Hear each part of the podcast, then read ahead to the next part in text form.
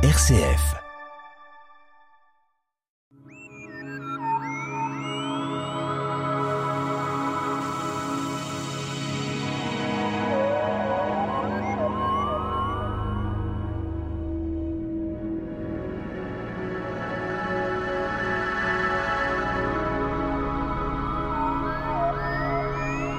L'existence des trous noirs dans nos galaxies ne cesse de nous interroger. Leur masse, leur intérieur nécessitent une observation continuelle.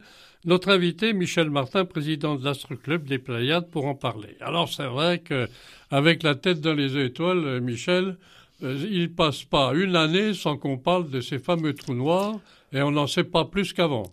Oui, nous avons parlé le vendredi 18 euh, février de cette année. Il y a des trous noirs à la fin de, des grosses étoiles massive. Massive. Et puis, euh, on pense, les astronomes euh, pensent que au centre des galaxies, euh, il y a un trou noir Alors, nettement plus massif. Plus massif. Alors, l'expression trou noir, pour quelqu'un, pour du particulier, nous autres par exemple, on comprend mal ce terme-là, parce que quand on regarde l'univers avec un télescope, avec des jumelles, en fait, tout ça, il y a une immensité où on ne voit pas euh, de particularité de ces fameux trous. On pourrait penser qu'il n'y a pas d'étoiles dans ces trous-là. Les trous noirs euh, sont des observations euh, relativement récentes. C'est en 1967 qu'un astronome euh, a parlé de trous noirs. Quand vous êtes, euh, par exemple, l'été, quand vous faites euh, vos expositions de, je dirais pas comme ça, des, nuits des les, Répétez-moi les nuits des étoiles.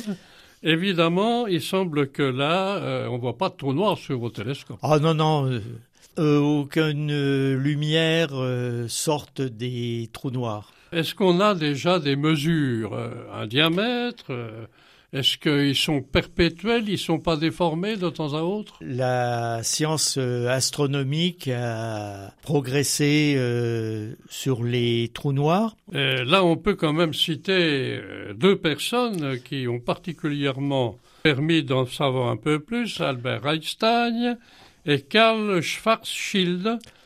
qui sont ces gens-là? Einstein, on le connaît? Oui, parce que Albert Einstein est un physicien en 1915. Il a parlé des trous noirs. Et puis euh, l'année euh, suivante, en 1916, Karl euh, Schwarzschild. Alors ça, c'est un Allemand Est un Allemand et qui était sur le front russe et puis qui a développé la notion de trou noir. À l'époque, il ne parlait pas de trou noir. Oui, c'était une autre expression à ce moment-là. Oui, oui, c'est le... Euh, ces gens-là, ces scientifiques, ont vu euh, autour de ces trous noirs euh, des particularités. Vous allez, qu'est-ce que se passe avec ces fameux objets? Dès qu'un objet pénètre dans le trou noir, l'horizon des événements, dès qu'un objet est au-delà de de l'horizon des événements, euh, il tombe dans le trou noir. Et on en parlera euh, à la fin. On ne sait pas ce, ce, qu'il y a dans un trou noir. Alors, il y a une date importante, Michel Martin, j'ai noté 1971. oui, parce que les, les, astronomes euh, ont repéré en 1971 dans la constellation du cygne que l'on voit en été, il ne sort aucune lumière du trou noir, mais par la présence du trou noir, euh, les objets, les étoiles, les planètes euh, tournent autour du trou noir, émettent des rayons X. Des rayons, des rayons X.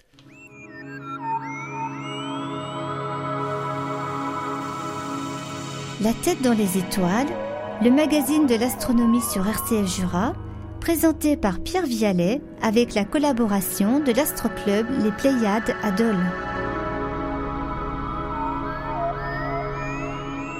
Nous sommes avec notre invité Michel Martin, président de l'Astroclub Les Pléiades, pour reparler de ces fameux trous noirs dont on ne sait pas encore exactement la position, la forme tout ça. Et en plus maintenant on parle d'explosion d'étoiles. Les étoiles massives, dix fois la masse du Soleil, terminent leur... Euh, leur parcours. Leur euh, parcours en euh, supernova. Toutes les étoiles, pratiquement, à un moment donné, au cours du temps, euh, d'une certaine façon, elles se dispersent dans l'atmosphère, elles arrivent à exploser. Les étoiles massives. Alors, l'étoile massive. 8 à 10 fois la masse du Soleil. Bon, alors on comprend que plus l'étoile est énorme, plus elle a des chances d'exploser. Oui. Et vous, vous avez eu l'occasion avec vos télescopes, la nuit des étoiles, euh, d'explorer Non. Dans notre euh, galaxie, euh, il y a peu d'étoiles massives qui finissent en supernova. C'est à des milliers d'années-lumière? Dans la galaxie du nuage de Magellan, en 1987, une étoile massive a explosé en supernova. Les astronomes se sont précipités euh, avec les instruments, euh, euh, les télescopes, les, tout le monde était les satellites. Les galaxies, donc c'est une multitude de, planètes d'étoiles. Et des milliards d'étoiles. Des milliards, on en avait parlé. Alors les astronomes observent ces galaxies, sont attentifs pour savoir euh, ça donne un peu plus d'éléments de connaissance des trous noirs Oui, parce que les astronomes euh, pensent que les étoiles massives finissent en supernova, et donnent des trous noirs euh, de masse cinq ou six fois la masse du Soleil. Et à l'heure actuelle, on pense que les astronomes euh, pensent que au centre des galaxies, il y a un, trou noir gigantesque. Gigantesque. Alors, dans notre, notre Voie lactée, c'est notre, notre Voie lactée, où est notre planète, le Soleil, ainsi de suite. Mm. Alors là, euh, comment peut-on déterminer peut-être plus facilement la masse, puisqu'elle est proche de notre Voie lactée? Le centre de notre voie lactée est à 30 000 années-lumière. Donc euh, c'est relativement euh, proche. Proche. Alors évidemment, la question finale, Michel Martin, l'intérieur des trous noirs, on ne sait pas. Au centre de notre galaxie, il y a 4 millions de fois la masse du Soleil, une étoile qui tourne autour euh, en 15 ans, et puis euh, on ne connaît pas euh, actuellement ce qu'il y a à l'intérieur du trou noir. Alors Michel Martin, tout de suite les éphémérides de la semaine. La Lune sera au premier quartier demain, samedi 9 avril. Et cette Lune est haute vous pouvez l'observer l'après-midi et jusqu'à 4 heures du matin. Elle redescend à partir de ce vendredi jusqu'au jeudi 21 avril. Si vous vous levez tôt vers 6h10, vous pouvez repérer entre l'Est et le Sud-Est les trois planètes Vénus, le point le plus brillant à gauche, la planète Mars rougeâtre et la planète Saturne à droite. Michel Martin, merci pour RCF Jura.